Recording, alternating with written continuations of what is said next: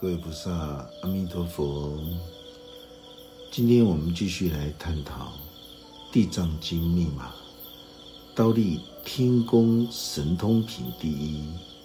我们今天进入到第十五集，就像我们平常闻到花草树木的芬芳的时候，它正是象征着花草树木所散放出来的。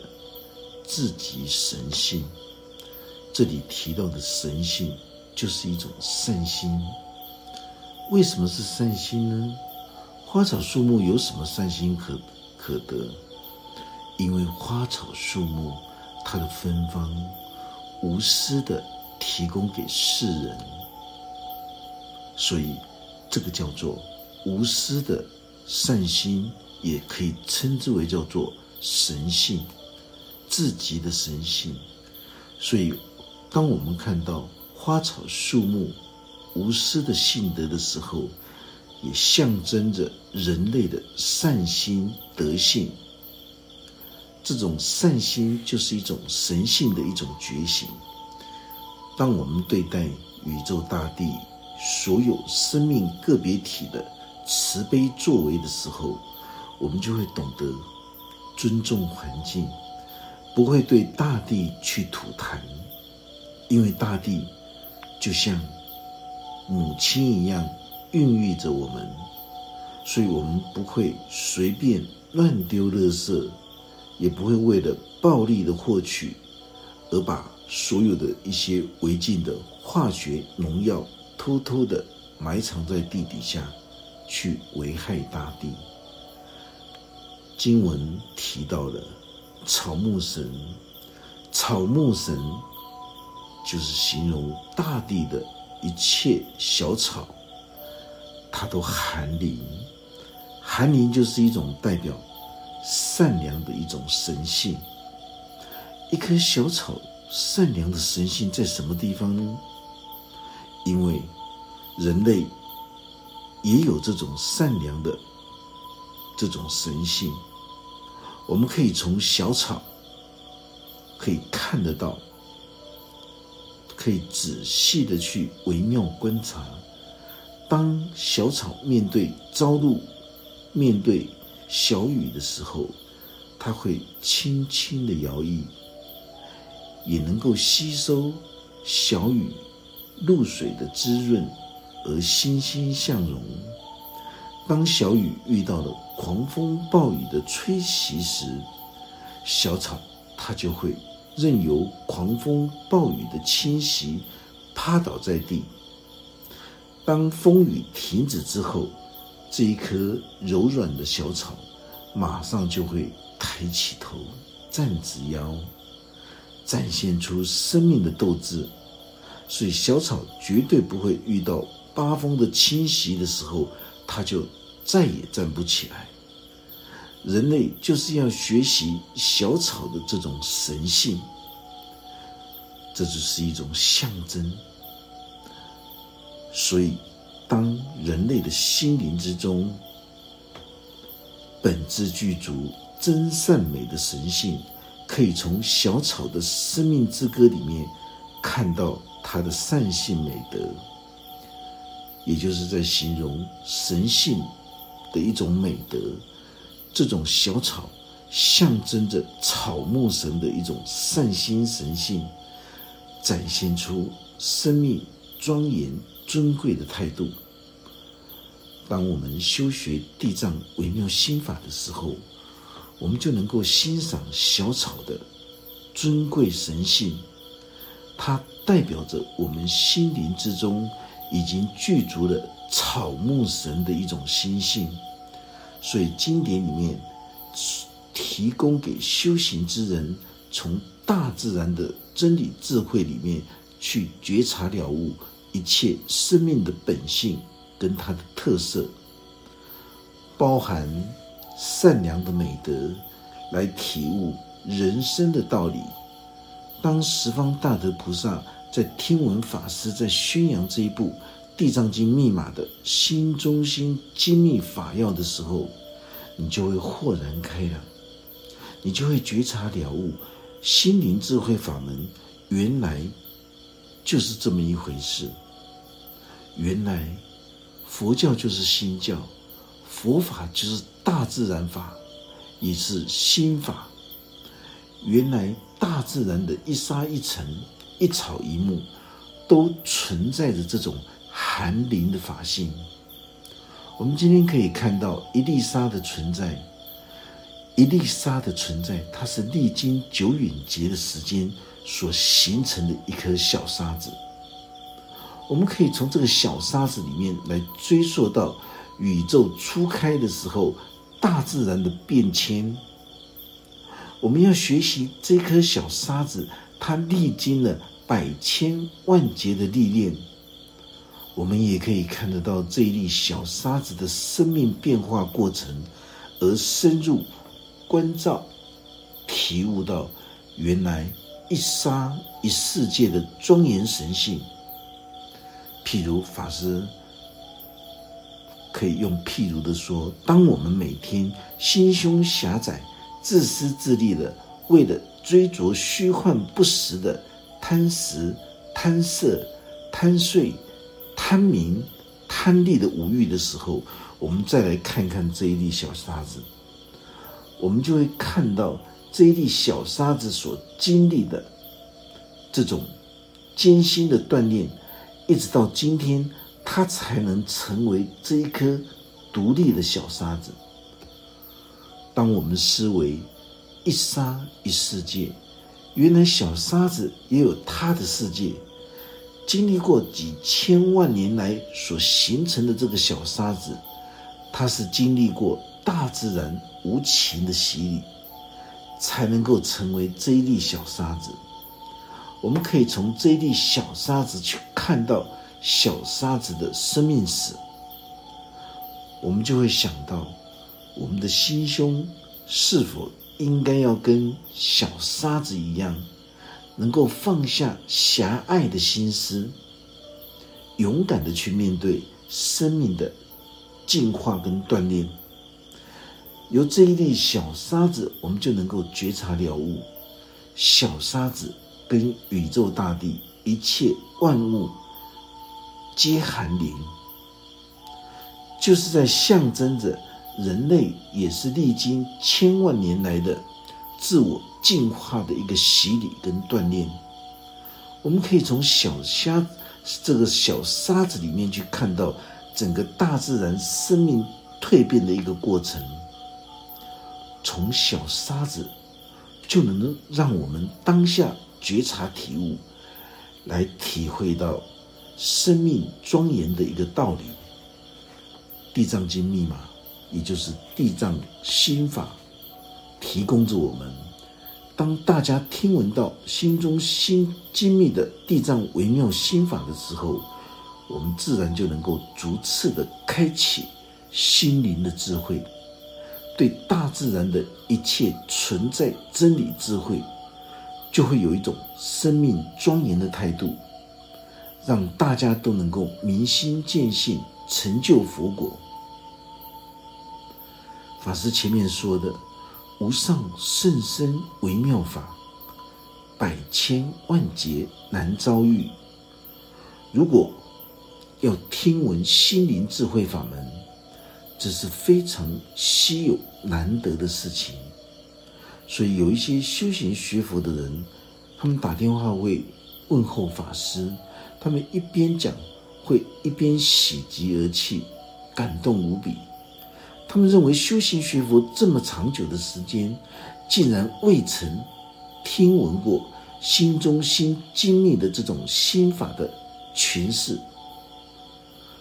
在大圣密教里面的《法华经》跟《地藏经》就是这样子，在《法华经》里面特别强调一句话，叫做“佛口生佛子”。如果大家能够体会的时候，你就可以清楚明白：如果未曾听闻善知识、正知正见的传承引导的时候，你永远没有办法深入经藏智慧的这种大海。当你的心中，如果不是用虔诚恭敬感恩的心，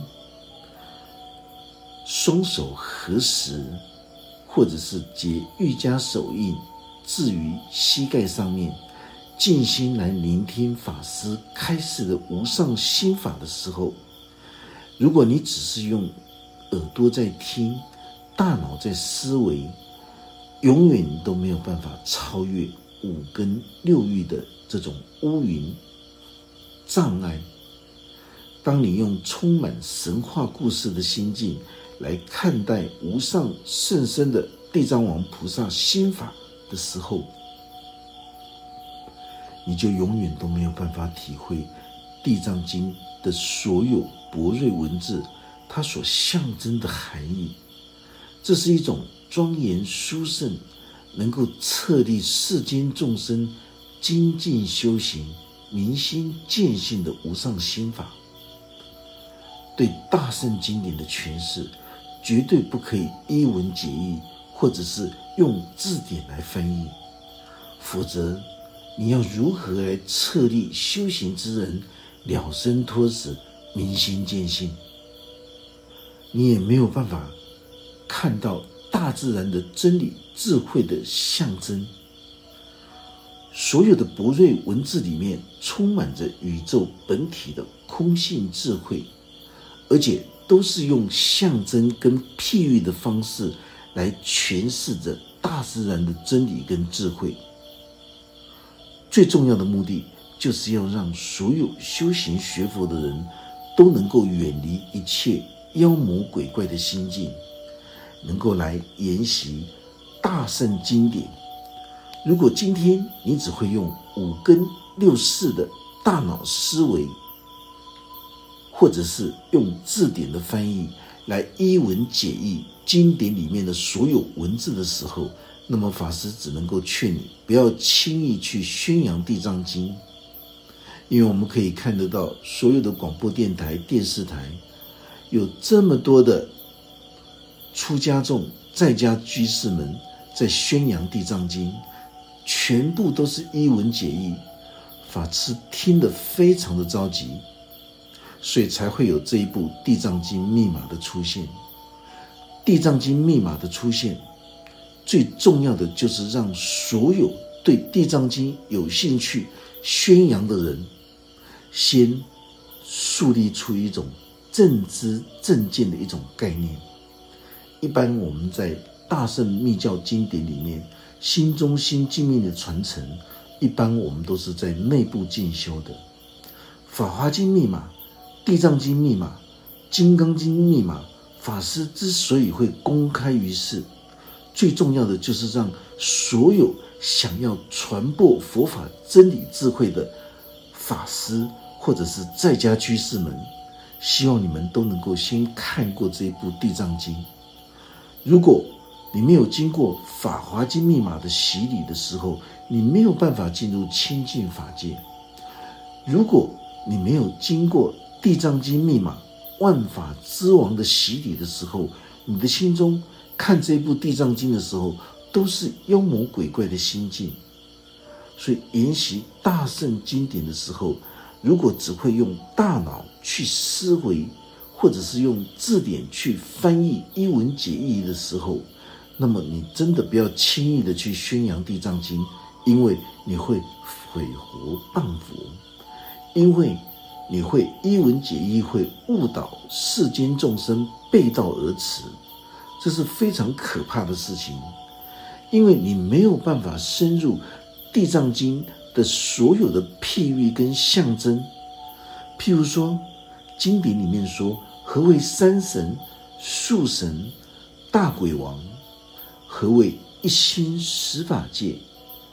离开心之外，没有任何的地狱，也没有。任何的天堂，离开这颗心之外，没有众生，也没有十方诸佛。你先要了解这一些正知正见，就像八正道的这个第一个就是正见。如果第一个正见你都偏邪的时候，那么后面的七种正道都会变成八邪道。全宇宙最伟大的一尊神跟一尊佛，就是在形容我们当下觉醒了悟的这一颗心，这一颗心充满着觉性，也就是佛心觉性。所以这一颗佛心觉性超过了天龙鬼神，这一颗佛心觉性超越了二十八层天，这一颗佛心觉性。能够超越所有的山神、树神、海神、江神、河神，我们这一颗佛心觉性，就是法师所开示的每一句话，都是为了要牵引出你自己内在心灵最完美的那一个无上之师。只有成为自己心灵之心灵之中最完美的导师。来鞭策、督促我们的时候，你才能够成就真正的佛果。为什么？法师没有办法去督促你啊！法师只能够牵引你，牵引出你自己内在的这个无上导师，也就是法身慧命。当你尚未成熟的时候，法师经常。开示所有华严寺的菩萨戒指。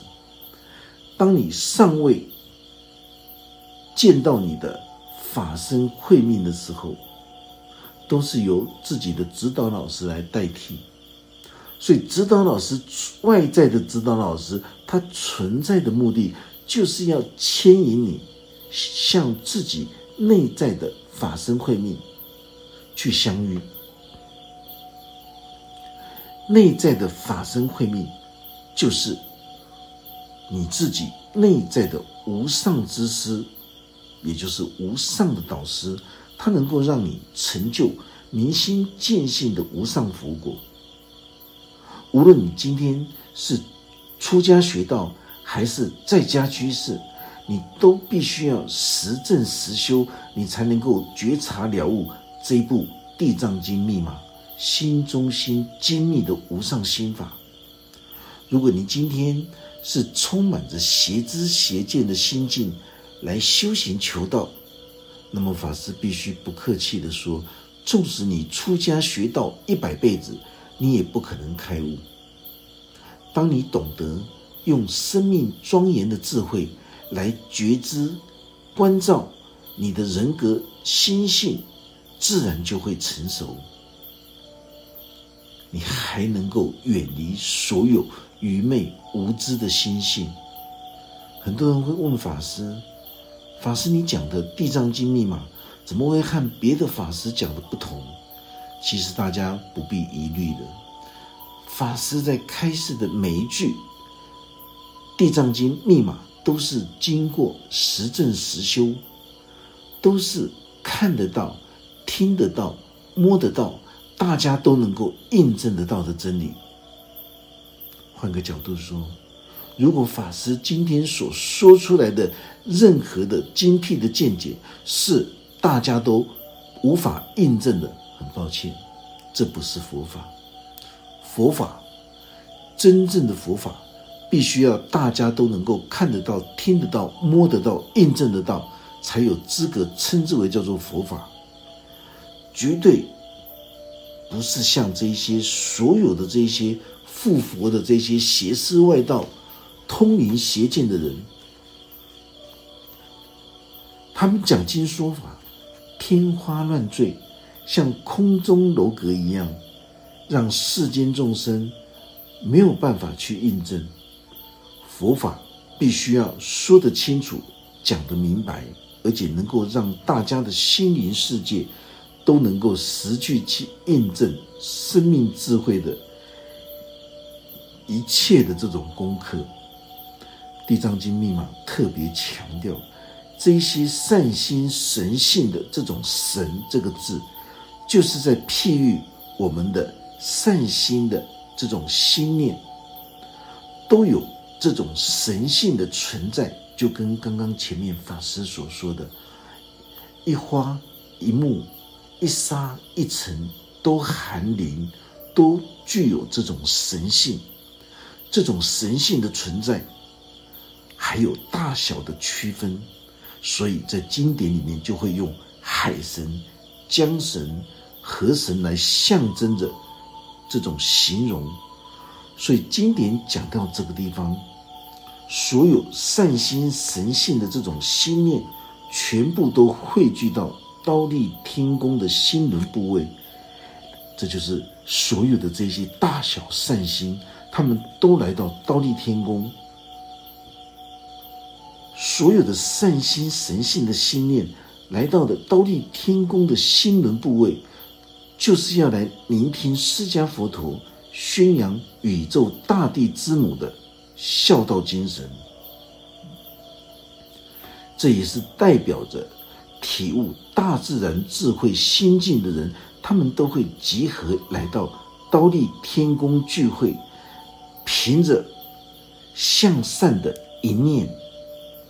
也就是一念纯真，他们来到了心轮，想要向上挣扎、锻炼、提升，在我们心灵之中，百千万亿心念里面，拥有了这种无知愚昧的心，也有像鬼神一样的善变的心，还有各种大小善性，象征着山神、河神。海神的这种善心神性，他们都是凭着向善的一念，也就是一念纯真，来到刀立天宫，聆听释迦佛陀开示这一部孝道大愿的智慧，还有他方国土和娑婆世界各类的大鬼王，经典里面所指着他方国土，就是在形容。十方法界五浊恶世的娑婆人间，娑婆世界的五浊恶世，拥有各种心性凶残的大鬼王心念。法师在前面几堂课已经说过了，大鬼王有恶目鬼王，有淡血鬼王，有淡精气鬼王，有但胎囊鬼王，有形病鬼王。哦，有所有的这种涉毒鬼王、慈心鬼王、福利鬼王、大爱敬鬼王，这些大鬼王都代表着杀婆人间五浊恶世一切的邪恶之首，可以比拟为魔王颇寻的这种层次的一种形容。前面法师已经说过了，就像恶目鬼王。我们说，世间有一些人的心性非常的嗔恨，动不动嗔恨心一来的时候，眼睛瞪大，好像要把人吃掉了，把人吞掉了。其实那个还不叫做恶目鬼王，那只是恶目的小鬼。所有的恶目鬼王是形容心性凶残无比，是那一些。嗔恨小鬼的一个鼻祖，就是首领的意思。他的凶狠是所有恶目小鬼的百千万倍，所以他才会称之为叫做恶目鬼王。法师在《维摩诘经》里面也曾经说过了，这些鬼王的正面善的能量跟反面的恶的这种势力，这一反。一正的这种心境，就是在形容着这些鬼王，他一念向善的时候，一念迷就是入魔；一念一念悟，就是向善的时候，就已经到达了菩萨的境界。所以会将这些大鬼王来形容为天魔，是因为他已经具足着相当大的这种负能量的人。所有修行菩萨是代表着相当大的一种善心觉性的正能量的人。大家听清楚，这些鬼王、天魔都是代表着一种恶势力、负能量的人。当他们能够弃恶向善。反过来变成无私利他、牺牲奉献的菩萨的时候，这些天魔一旦通过了释迦佛陀开示的时候，他就能够从天魔转成菩萨，因为他的负能量非常的强大。一旦他弃恶向善的时候，这个负能量瞬间就会变成正能量。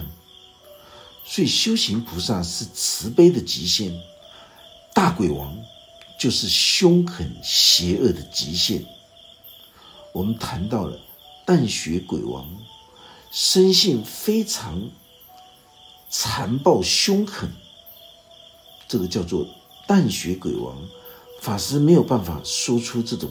淡血鬼王的这种心境，只能够用象征形容来说，就像世间作恶造业的人，很多人喜欢坑杀诈欺，把人弄得家破人亡，把自己的女儿卖到风尘去接客，然后自己享有这种欲望的追求满足，这些都叫做淡血的小鬼王。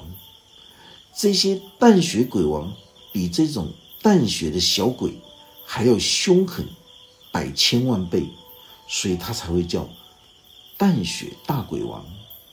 在杀婆人间，很多人喜欢逼良为娼，坑杀人，喜欢放高利贷，将自己的孩子卖到风尘。这些阴险凶恶的小鬼，都是属于淡血鬼王所统辖的。这些所有的恶心恶念的作为，还区分着所有的这种不同的层级。诸佛菩萨的十方净土，它也区分的相当的分明，就像一心有十种法界一样。但是在负能量的恶心恶念的层级，这些凶狠邪恶的大鬼王。统辖了我们心灵之中的所有的恶念，绝对不要误认为地狱的这些鬼王都是在形容无形的这种妖魔鬼怪，这就不对了。那是代表着在杀婆人间五浊恶世所有行恶的头头首领。法师现在就来一一的介绍。经典里面所讲到的鬼，就是形容着我们心灵之中的一种阴森晦暗的一种念头，这个都叫做鬼。佛经里面的鬼，绝对不是在讲那些无形的磁场能量，这一点大家一定要分清楚。就好像恒山华严寺在二十多年前开山建寺的时候，当时承包工程人员。他承包恒山华严寺的地藏殿，因为恒山华严寺的地藏殿刚好是过去的先民他们在那边拜树神、拜大石头的地方，也就是伯公。桃竹苗地区都称之为叫做伯公土地庙，刚好是坐北朝南，所以法师看到这么好的一个。这种地理环境，于是刚好又是可以坐北朝南，所以设了一个地藏殿在那个地方。当承包人员要到地藏殿，要铺设这种地藏殿的这种阳台广场的时候，因为那都是斜坡，而且没有路，必须要爬着上去，有时候下雨的时候还会滑下来。所以他们扛着所有的这种铁架上去，所有的师兄们也配合着扛着沙石上去。有一些师兄，他们扛沙子扛到无我，连大腿都脱臼了，自己还不知道。晚上打坐修法的时候呢，才发现到，哎，这个脚怎么感觉怪怪的？跑去给医生看，医生诊断说你脱臼了，你都不知道。所以师兄们他们为了想尽办法的要配合这个包公，把所有的沙石都扛到地藏殿去，把它铺设起来，让所有的人都能够坐在那边修学地藏心法。可是这位包商老板。他经过了几天的施工之后，他受不了了，他准备放弃，因为员工告诉老板，怎么会接到这么辛苦的这种工程呢？于是他们决定把所有的材料全部都留在原地，人员全部撤离，他们不想赚这个工程工程了。但是。经过了半个月之后，这位包商三更半夜在睡觉的时候，突然间梦到了一位白胡子的老公公，在梦中告诉他：“年轻人，你做事怎么可以虎头蛇尾呢？赶快去把衡山华严寺的地藏殿施工的工程做好来。”这个包商老板三更半夜被梦境吓醒过来，马上开着车子。摸黑到山下，开始爬山，走上这个地藏殿去烧金子、修金钻了。当第二天一早，这个包商就带领着所有的工程人员进驻，无论如何艰苦，都要完成这个工程。所以，当法师看到一上去看到这些金子的时候，法师就问说。谁在山林野外烧了这么多的金子？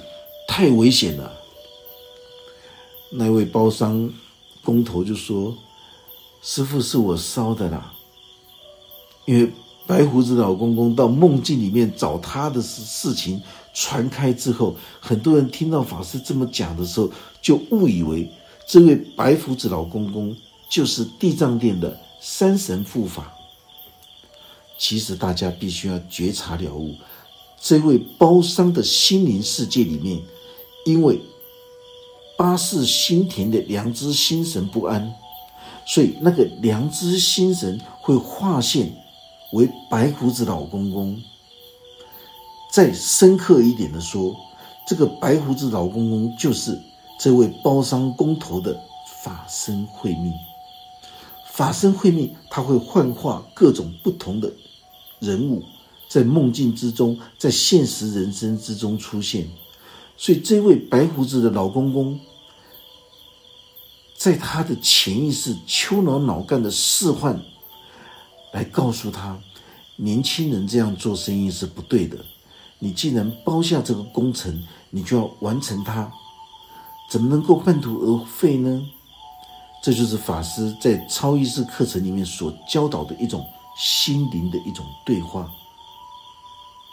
所以当法师生病的时候，八世心田的示幻大医王，就代表着人体治疗的这种功能，他会幻化成金刚明王来协助法师治疗疾病。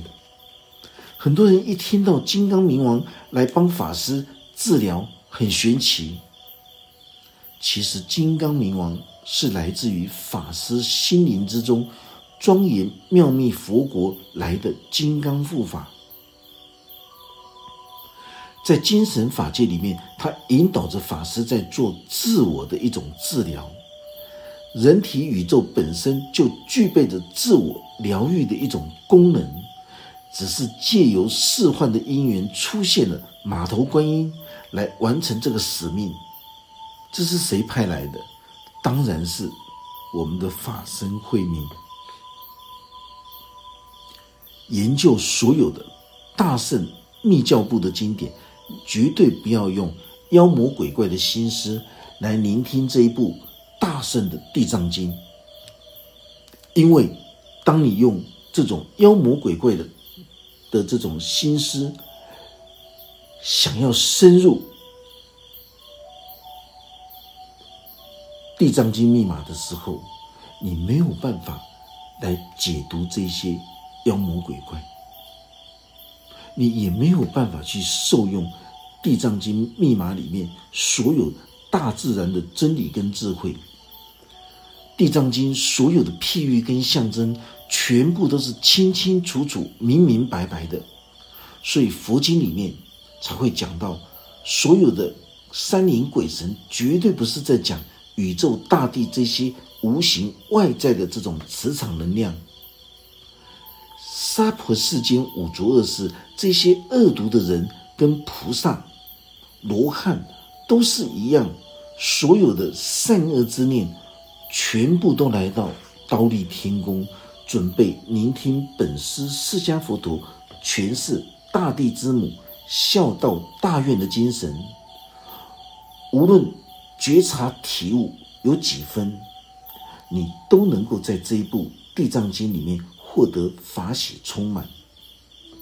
印证地藏心法的真理智慧，其实就是印证大自然的真理跟智慧。我们今天这一集就讲到这个地方，愿佛法真理智慧与大家同在，阿弥陀佛。